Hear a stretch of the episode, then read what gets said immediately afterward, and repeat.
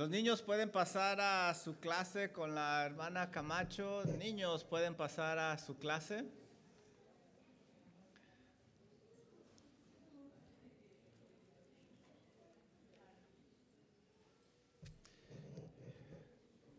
Y los niños grandes vayan tomando su Biblia y abriéndola en Primera de Samuel, capítulo número 9. También les recomiendo que vayan tomando papel y pluma para tomar notas. Y así le podemos sacar mejor provecho al estudio de esta tarde y quizás el día de mañana ustedes pueden compartir este estudio con alguien más. Les animamos a que siempre tomen notas de los estudios. John MacArthur en su comentario bíblico indica que hay cinco expresiones de la ira de Dios sobre el pecado. A la primera se le nombra la ira eterna. Esta ira es la que Dios va a manifestar cuando mande a los pecadores que no se arrepintieron de sus pecados al lago de fuego. Y nosotros podemos leerlo, por ejemplo, en Mateo, en Apocalipsis 20:10, lo siguiente, Apocalipsis 20:10. Y el diablo que los engañaba fue lanzado al lago de fuego y azufre, donde estaban la bestia y el falso profeta, y serán atormentados día y noche por los siglos de los siglos. Esta es la ira eterna. Pero también existe la ira escatológica esta es la ira venidera expresada en la gran tribulación. Y nosotros la encontramos, por ejemplo, en Mateo capítulo 3, versículo número 7. Leemos lo siguiente. Al ver él que muchos de los fariseos y de los saduceos venían a su bautismo, les decía, generación de víboras, ¿quién os enseñó a oír de la ira venidera? Ese es el segundo tipo de ira. El tercero se le nombra ira cataclísmica, la cual Dios manifiesta por eventos naturales como el diluvio. Leemos nosotros en Génesis 7:21 lo siguiente, y murió toda carne que se mueve sobre la tierra, así de aves como de ganado y de bestias, y de todo reptil que se arrastra sobre la tierra, y todo hombre. Este es el tipo de la ira cataclísmica. Existe un cuarto tipo de ira en la Biblia y es la ira de la siembra y la cosecha. Es una ira que llega a las personas cuando violan las reglas establecidas por Dios. Por ejemplo, con las enfermedades venéreas. Leemos nosotros en Romanos 1:21 un ejemplo de esta ira. Y de igual modo también los hombres, dejando el uso natural de la mujer, se encendieron en sus lascivias unos con otros, cometiendo hechos vergonzosos hombres con hombres y recibiendo en sí mismos la retribución debida a su extravío. Aquí es donde nosotros vemos la manifestación de esa ira. Pero existe un quinto tipo de ira de Dios. Y esta ira de Dios se manifiesta cuando Dios decide abandonar a la persona y dejarla que se vaya tras su pecado. En este tipo de ira, Dios no le estorba. Es más, Dios mismo le provee todo lo que necesita a esta persona para que se llene de su pecado. Y este tipo de gente se engaña creyendo que hmm, no pasa nada, que son afortunados, que son habilidosos, que son astutos. Pero la realidad es que detrás está Dios juzgándolos y manifestando su ira.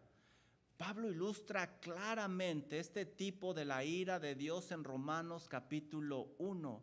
Leemos nosotros, por ejemplo, en el versículo 24 lo siguiente, Romanos 1:24, por lo cual también Dios los entregó, subraya en esa frase, Dios mismo los entregó a la inmundicia. Versículo número 26, por eso Dios los entregó, subrayen nuevamente, ¿a qué? A pasiones vergonzosas Versículo número 28. Dios los entregó a una mente reprobada que no piensa, que no analiza. Dios mismo los entrega. Este tipo de ira se da cuando la persona rechaza a Dios como su gobernante y hace sus propias leyes, tal como lo vemos en este mismo capítulo de Romanos capítulo número 1. Por ejemplo, el versículo 21 nos dice lo siguiente, pues habiendo conocido a Dios, no le glorificaron como Dios. Versículo 23 nos da otro ejemplo. Cambiaron la gloria del Dios incorruptible en semejanza de imagen de hombre. Ahí están rechazando a Dios. Versículo número 25, miren lo que dice. Cambiaron la verdad de Dios por la mentira, rechazan a Dios. Versículo número 28, ellos, ellos no aprobaron tener en cuenta a Dios. La persona llega a vivir atrapada en sus propios deseos pecaminosos y es engañada creyendo que es afortunada, habilidosa y que está viviendo la gran vida, cuando en realidad Dios está detrás entregándolo a la lascivia. Y esto precisamente es lo que nosotros vemos en el capítulo número 9 de Primera de Samuel. Israel ha rechazado a Dios como su rey y ha pedido un rey como las otras naciones. Aquí vemos cómo Dios mismo va a proveer ese rey exactamente como ellos lo están pidiendo. Esto lo recibirán por haber quitado su mirada de Dios y puesto su mirada en lo que el mundo ofrece. Querido amigo, hermano que estás aquí en esta tarde, el día de hoy vas a aprender tres apariencias del mundo que engañan a las personas. Tres apariencias del mundo que engañan a las personas. Sabes, el mundo, el mundo resalta lo externo, el mundo anula lo interno y el, el mundo oculta o es ciego a las consecuencias, a lo venidero, los cuales Dios permite para juzgar el pecado de la gente. Lo primero que veremos es que una persona que rechaza a Dios será engañada fácilmente por las apariencias externas, tal como Israel fue engañado buscando un rey con personalidad, pero sin importar la espiritualidad, como lo tienen las otras naciones. Saúl, el primer rey de Israel, va a ser una persona muy atractiva físicamente, poderosa económicamente y muy educado. Esto, esto es lo que el mundo presenta como lo más importante, pero déjame decirte que eso es muy engañoso y ese va a ser nuestro primer punto. El mundo resalta lo externo. Mire lo que dice el versículo número uno. Había un hombre de Benjamín, hombre valeroso. Esa palabra valeroso quiere decir de renombre, poderoso económicamente, de influencia, el cual se llamaba Cis, hijo de Abiel, hijo de Seror, hijo de Becorat, hijo de Afía, hijo de Benjamín. Versículo número 2. Y tenía un hijo que se llamaba Saúl. Miren las características de este muchacho joven y hermoso. Entre los hijos de Israel no había otro más hermoso que él. De hombros arriba sobrepasaba a cualquiera del pueblo. Era muy alto. Este capítulo comienza introduciendo la genealogía de Saúl y se nos dan características muy importantes. Se nos dice que venía de una familia con recursos económicos. También se resalta su apariencia física.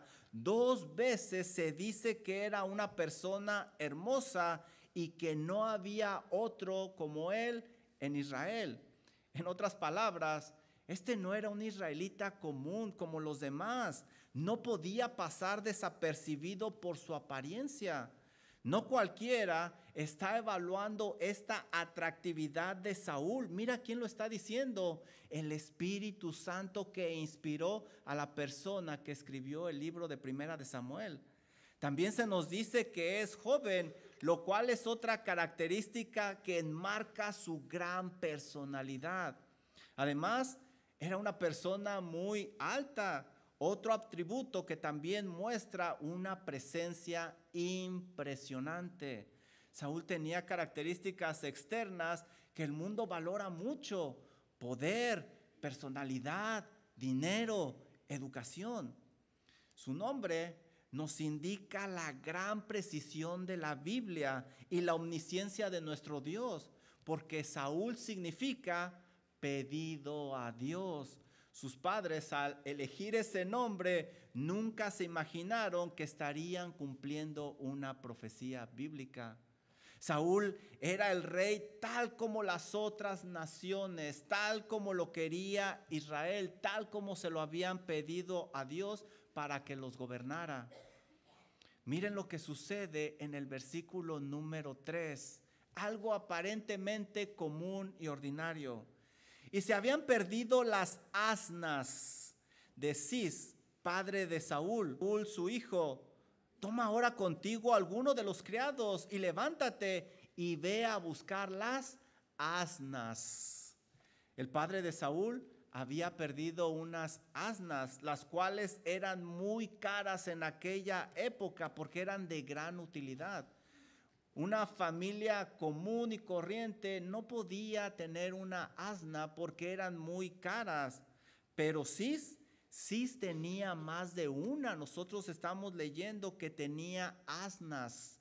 Esto indica que era una persona rica. Perderlas representaba una gran tragedia. Por eso Cis envía a alguien de confianza a buscarlas, a su propio hijo.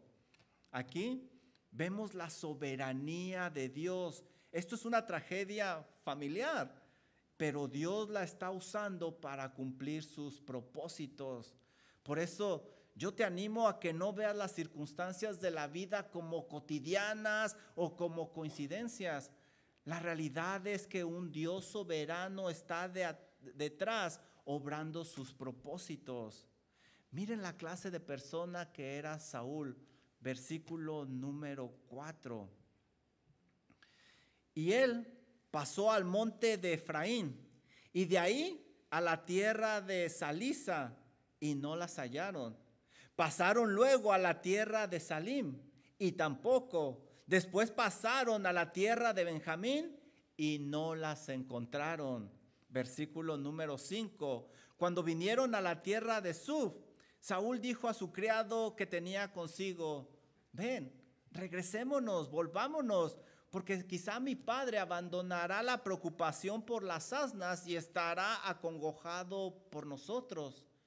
¿Te fijaste la clase de persona que es Saúl? Aquí vemos características muy importantes de este joven. Es una persona respetuosa de su padre, le obedeció y además no quería que se preocupara por él, por eso se quería regresar. Era un hombre esforzado, porque buscó esas asnas por tres días, aunque tú y yo sabemos que no las iba a encontrar porque Dios no lo iba a permitir. Saúl tenía características externas importantes, era respetuoso de sus padres, era esforzado, lo cual, no sé tú, pero yo pienso que es algo muy bueno. Si le presentáramos a una jovencita una persona como Saúl, a cualquier jovencita con estas características, pensaría que es un excelente partido para casarse. ¿No creen? Y las jovencitas dicen, qué bueno que no dijeron amén. Al menos esto es lo que el mundo nos diría. Sin dudar un solo segundo dirían, es un buen partido. Yo quisiera una persona así para mi hija hasta tiene un nombre cristiano. Se llama pedido por Dios. Mija, mira, mira, mira, mija. Pero déjame decirte algo. Si tú perdieras algo mucho, muy valioso que sabes que te va a afectar, ¿qué es lo primeritito que harías? ¿Qué es lo primero que harías si tú pierdes algo muy valioso? Díganmelo. ¿Qué harían? Exactamente, orar orar. Es lo primero que haríamos. Como puedes ver, las apariencias engañan y detrás de Saúl está el juicio de Dios para el pueblo de Israel por haberlo rechazado. Miren versículo número 6 lo que nos dice. El siervo le dice a Saúl, hey, aquí ahora hay en esta ciudad un varón de Dios que es hombre insigne. Todo lo que él dice acontece sin falta. Vamos pues allá, quizás nos dará algún indicio acerca del objeto para el cual emprendimos nuestro camino. Wow.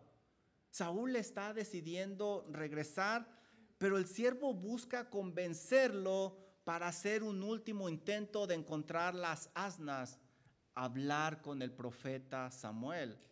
Él está precisamente por coincidencia en la última ciudad donde ellos buscaron las asnas. Esto indica que el siervo era religioso, sabía quién era Samuel. Dice que Samuel es un varón de Dios. Esta era una frase usada para nombrar a los mensajeros del Señor, a los profetas, no a cualquier hombre. También dice que Samuel era un hombre insigne, es decir, de un gran honor, de una reputación impecable. Lo que profetiza, le dice Saúl a Samuel, se cumple, lo que muestra que definitivamente Dios estaba con él. Pero aquí hay algo interesante. Si yo te dijera que el profeta Samuel está en esta ciudad, ¿Necesitarías tú que te diera yo todas estas características, todos estos atributos? ¿Verdad que no? Tristemente, el siervo tuvo que dar todas estas características para convencer a, a Saúl que se quedara.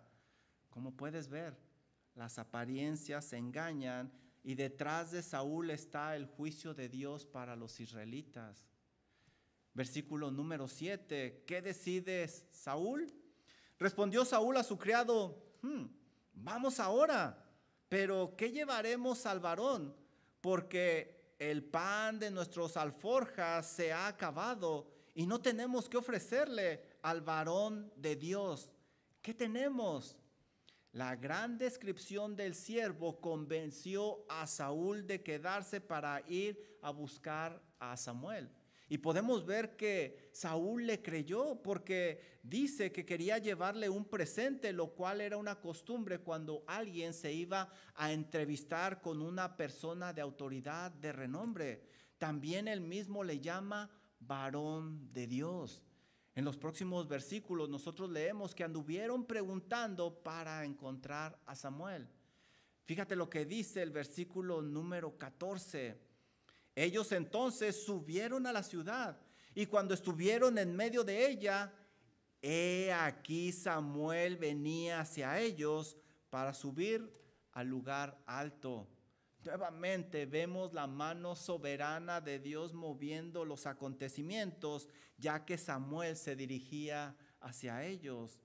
Sabes, Saúl tenía todo lo que el pueblo había visto en los reyes de las naciones paganas, las naciones extranjeras.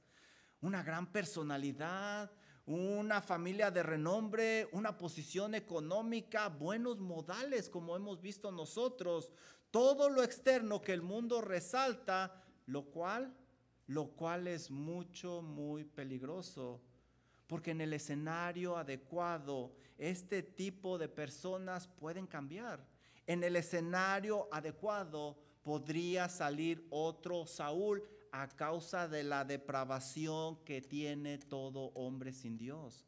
Saúl necesita algo más importante que lo que hemos visto aquí, algo que tristemente el mundo minimiza y rechaza.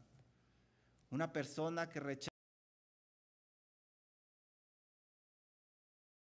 también será engañada anulando lo interno como lo hace el mundo.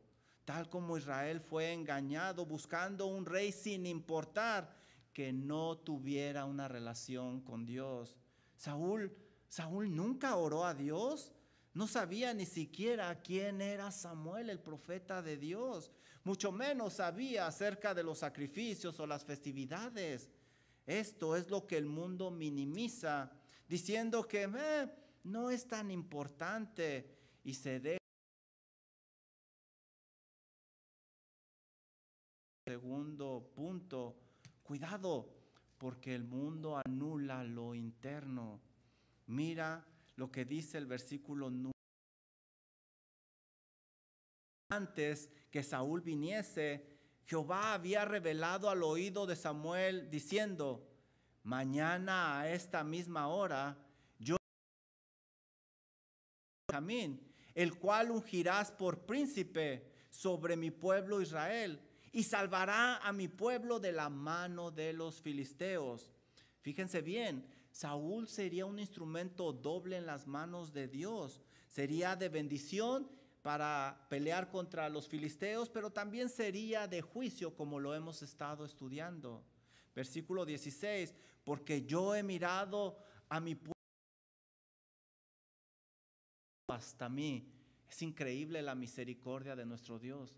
A pesar de todo lo que le han hecho, sigue preocupado por su pueblo porque Él es fiel. Gracias a que Samuel tenía una relación estrecha con Dios, se le reveló lo que no se podía ver a simple vista. Primero, que la pérdida de esas asnas no era coincidencia, no era casualidad, era el medio que Dios estaba usando para llevar a Saúl delante de Samuel. Segundo, que Saúl sería el primer rey de Israel y nada ni nadie lo iba a evitar, lo cual era manifestación del juicio de Dios, como lo hemos estado estudiando. Y número tres, bendición porque iba a pelear contra los filisteos, lo que nos muestra la misericordia de nuestro Dios. Una persona que no tiene un poder discernir estas cosas y se iba a dejar llevar solo por lo externo. Saúl, Saúl nunca se imaginó que el Dios soberano estaba trabajando. Algo simplemente increíble. Acercándose pues a la puerta, le dijo, te ruego que me enseñes dónde está la casa del vidente. Wow. Saúl se dirige en una manera muy respetuosa a Samuel, pero es increíble que lo tiene de frente y no lo reconoce. Increíble. Déjenme decirles algo. Saúl vivía en Gaba, que estaba solo a cinco kilómetros de Rama, donde vivía Samuel. Samuel predicaba constantemente, no solo en esa ciudad, sino en todo Israel. Dice primera de Samuel 5:30 lo siguiente. Berseba conocieron que Samuel era fiel profeta de Jehová. Primera de Samuel 4:1 nos dice lo siguiente, y Samuel habló a todos 7.3 nos dice, habló Samuel a toda la casa de Israel. Es difícil no preguntarse, ¿por qué Saúl? Pues la respuesta obvia es porque el Dios de la palabra no estaba en sus prioridades. Había otras cosas más interesantes e importantes que atender. ¿Sabes? Muchos se encuentran geográficamente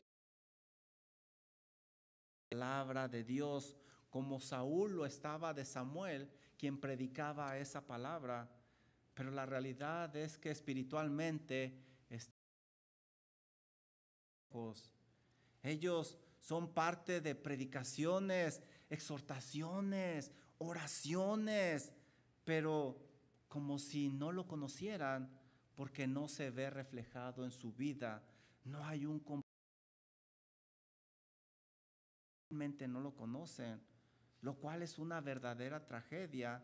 Y además es mucho, mucho, muy peligroso como lo vamos a ver. Rey que el pueblo le pidió a Dios, como las otras naciones, como el mundo, con grandes cualidades externas, sin importar lo interno, un corazón dispuesto para Jehová de los ejércitos, lo cual, como veremos más adelante, definitivamente es lo más importante, porque cualquier hombre, por muy bueno que sea moralmente sin Dios, en el escenario adecuado, en el ambiente apropiado, se transforma. Como puedes ver, las apariencias engañan. Y detrás de Saúl está el juicio de Dios para con los israelitas. El pueblo, el pueblo de Israel se había dejado llevar y había desechado a Dios como su rey cometieron un error externo, pero anulan lo interno. Pero con Dios, con Dios es al revés. Permite. Mira lo que nos dice Dios, lo que verdaderamente debemos de valorar primero. Primera de Samuel 16, 7. Dios le dice a Samuel más adelante. ¿Sabes? Pero no mire su parecer, ni lo grande de su estatura, porque yo lo desecho. Porque Jehová no mira lo que mira el hombre, pues el hombre mira lo que está delante de sus ojos, pero Jehová, Jehová mira el corazón. Dios les está dando exactamente lo que ellos pidieron, un rey con personas para juzgarlos. Miren el versículo 19, el asombro de Saúl. Y Samuel respondió a Saúl diciendo, hey, yo soy el vidente, sube delante de mí al lugar alto descubriré todo lo que está en tu corazón. Versículo número 20. Y de las asnas que se te perdieron hace tres días, pierde cuidado de ellas porque se han hallado. Dios se lo había revelado. Mas, para quienes todo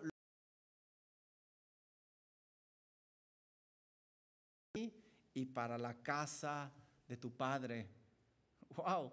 Samuel le dice a Saúl que él es el profeta. ocuparse, pero además revela el plan de Dios para su vida, todo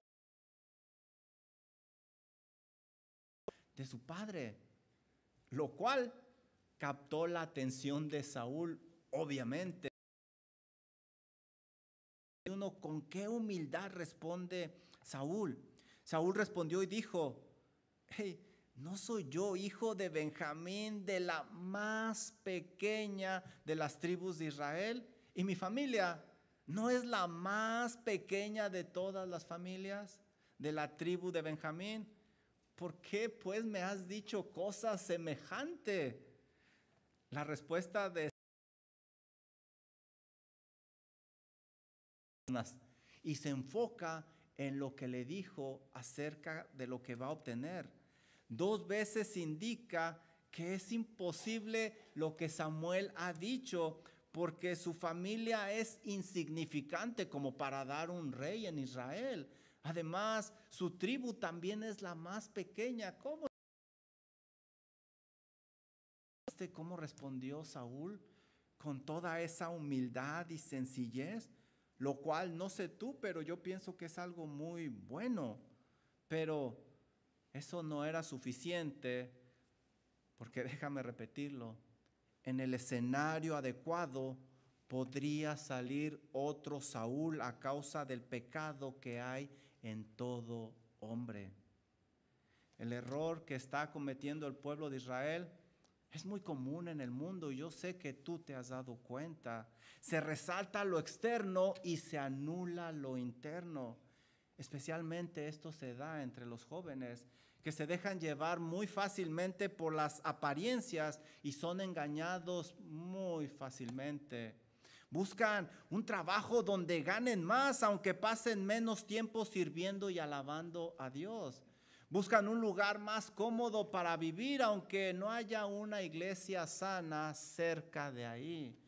Buscan también pasar ratos agradables, aunque comprometan su testimonio y la reputación del Señor Jesucristo. Y para casarse, para casarse no se diga. Buscan a alguien con personalidad, aunque tenga poca espiritualidad. La madre de Salomón lo alertó sobre este error con las siguientes palabras. Dice Proverbios 31:30 lo siguiente. Hijo mío, Salomón, engañosa es la gracia y vana la hermosura. La mujer que teme a Jehová, esta mi hijo, esta será alabada. Aprovecho para darle un consejo a los jóvenes, especialmente a las jovencitas. No busques atraer a los hombres con tu apariencia externa solamente porque déjame decirte que no vas a traer nada bueno. Que tu adorno sea el interno, el cual es muy valioso delante de Dios. Primera de Pedro 3:4. Saúl Saúl tenía todo lo codiciable que el pueblo había visto en los reyes de las naciones paganas. Una gran personalidad, una familia de renombre, posición económica, buenos modales, lo cual en realidad no es malo en sí pero es insuficiente y mucho, muy peligroso, porque en el ambiente adecuado saldría la depravación total que hay en todo hombre que no tiene una relación con Dios.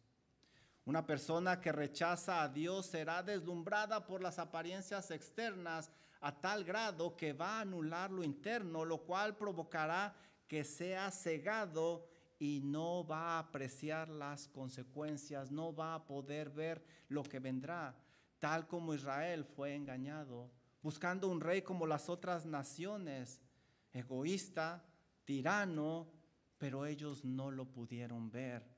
Dios les alertó una y otra vez, pero ellos, ellos habían sido engañados con las apariencias externas y este es nuestro siguiente punto. Cuidado, porque el mundo oculta lo venidero. No vas a poder ver las consecuencias. Versículo número 22. Mira cómo trata Samuel a Saúl, algo digno de ser imitado. Entonces Samuel tomó a Saúl y a su criado y los introdujo a la sala y les dio lugar en la cabecera de los convidados, que eran unos 30 hombres.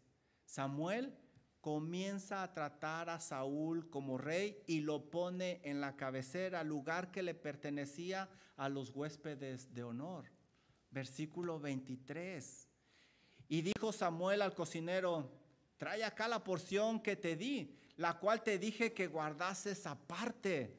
Entonces alzó el cocinero una espaldilla con la que estaba con lo que estaba sobre ella y la puso delante de Saúl. Y Samuel dijo, he aquí lo que está reservado, ponlo delante de ti y come, porque para esta ocasión se te guardó. Cuando dije, yo he convidado al pueblo, y Saúl comió aquel día con Samuel. Saúl recibió la espaldilla la cual era una porción reservada solo para los sacerdotes.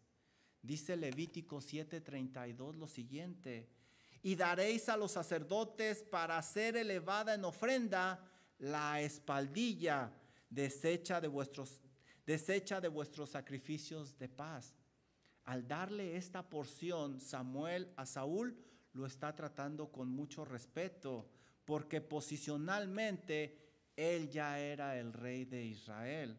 Además vemos aquí que había convidado a personas del pueblo, los cuales fueron testigos de lo que está sucediendo. Versículo número 25. Y cuando hubieron descendido del lugar alto a la ciudad, él habló con Saúl en el terrado. No se dice qué platicaron, pero podemos suponer por el contexto y por el trato que Samuel está dando a Saúl, que fueron, no sé, la situación política o financiera de Israel, algo relacionado con el puesto que él iba a obtener. Pero miren el trato que le sigue dando Samuel a Saúl, versículo 26. Al otro día madrugaron y al despuntar el alba, Samuel llamó a Saúl que estaba en el terrado y dijo, levántate para que te despida. Luego se levantó Saúl y salieron ambos, él y Samuel. Nuevamente, en un versículo vemos varias cosas bien interesantes. Saúl, a Saúl se le dio la azotea para dormir lo cual era el mejor lugar de la casa por las altas temperaturas. Era conveniente dormir allá. Nuevamente vemos que Samuel se está humillando delante de la persona que Dios había escogido como rey. Samuel pide a Saúl que se levante muy temprano para despedirlo. ¿Y vieron? Saúl obedeció rápidamente en una manera muy humilde. Versículo 27. Y al descender ellos al extremo de la ciudad, dijo Samuel a Saúl, di al criado que se adelante. Y se adelantó el criado, mas espera tú un poco para que te declare la palabra de Dios. Samuel había levantado a Saúl muy temprano porque había un mensaje muy importante que le tenía que dar, el cual no debía demorar. ¿Cuál es ese mensaje que le va a dar Samuel a Saúl, vengan la próxima semana y se los digo, porque está en el próximo capítulo. No es cierto. Primera de Samuel 10.1 dice lo siguiente. Toma entonces Samuel una redoma de tomando entonces Samuel una redoma de aceite, la derramó sobre la cabeza de Saúl y lo besó y le dijo: ¿No te ha ungido Jehová por príncipe sobre su pueblo Israel? Eso es lo que le va a decir. El mensaje es que tiene las características del rey que el pueblo de Israel ha buscado y Dios lo ha aprobado a él como rey. Desde el capítulo anterior nosotros estudiamos que Samuel no estaba de acuerdo con esto porque el pueblo había desechado a Dios como rey. Pero Samuel se está sometiendo a la voluntad del Señor y nombró a este hombre inconverso el próximo rey de Israel, el cual pelearía contra los filisteos, pero también sería un instrumento de juicio para Israel de parte de Dios. Samuel podía ver claramente las consecuencias de la decisión que Israel estaba tomando, pero el pueblo, el pueblo estaba cegado. El pueblo no lo podía ver. Dice primera de Samuel 8, 18 y 19, cuando Samuel les alertó, él lo podía ver. Y clamaréis aquel día a causa de vuestro rey que os habéis elegido. Mas Jehová, Jehová nos responderá en aquel día pero el pueblo, el pueblo no quiso oír la voz de Samuel. Ellos rechazaron el consejo de Dios para seguir el engaño de las apariencias de este mundo, minimizando lo interno y habían sido cegados a las consecuencias. ¿Sabes? Cuando quitamos la mirada de Dios y la ponemos en el mundo, vamos a desear lo del mundo. Entonces, rechazaremos el gobierno de Dios en nuestra vida, lo cual va a acarrear que Dios mismo nos entregue a nuestros deseos pecaminosos, facilitándonos todo como lo estamos leyendo. Es entonces cuando seremos engañados por el mundo, exaltaremos lo externo, anularemos lo interno, pero lo peor de todo lo peor de todo es que seremos cegados a las consecuencias de esas decisiones terribles. Lo he venido repitiendo una y otra vez. Las cualidades de Saúl son muy buenas, pero también muy peligrosas, ya que un hombre con mucha personalidad, pero sin espiritualidad, en el ambiente adecuado, se puede transformar. Y ahí puede salir lo peor que hay dentro, porque el hombre es depravado. Este hombre será muy peligroso porque no tiene una relación genuina con Dios. Permítanme mostrarles el rey que pidió Israel como las otras naciones. Atractivo por fuera, pero sin espiritualidad. Y ahora, ahora con mucho poder. Dice primera de Samuel 14:44, yéndonos al futuro. Y Saúl respondió, así me haga Dios y aún me añada que sin duda morirás, Jonatán. ¿Quién era Jonatán? Su hijo. Quería matar a su propio hijo solo porque comió un poco de miel. Primera de Samuel 19:1. Habló Saúl a Jonatán su hijo y a todos sus siervos para que matasen a David. Quería que su hijo se convirtiera en un asesino de alguien inocente. Primera de Samuel 22:17. Entonces dijo el rey Saúl a la gente de su guardia que estaba alrededor de él, volveos y matad a los sacerdotes de Jehová. Él dio la orden para asesinar a los sacerdotes de Dios. Primera de Samuel 28:7. Entonces Saúl dijo a sus criados, buscadme una mujer que tenga espíritu de adivinación para que yo vaya a ella y por medio de ella pregunte. Fue a consultar a una mujer endemoniada para que le ayudara. Hizo muchas otras barbaridades que vamos a estudiar más adelante. La pregunta que quizá tú te estás haciendo es, ¿qué pasó con el hombre humilde del capítulo número 9? Simplemente salió lo que estaba dentro cuando estuvo en el ambiente adecuado. No cabe duda que las apariencias engañan y Dios abandonó a su pueblo en las manos de este tirano. Dice el pastor Luis Contreras al respecto lo siguiente y con esto termino. Cuando nos importa más el mundo que el Señor, le damos más importancia a las cosas del mundo. Por esa razón, no debería sorprendernos de que suframos a causa de la disciplina de Dios. Dios permita que escuches la alerta de su palabra en esta tarde.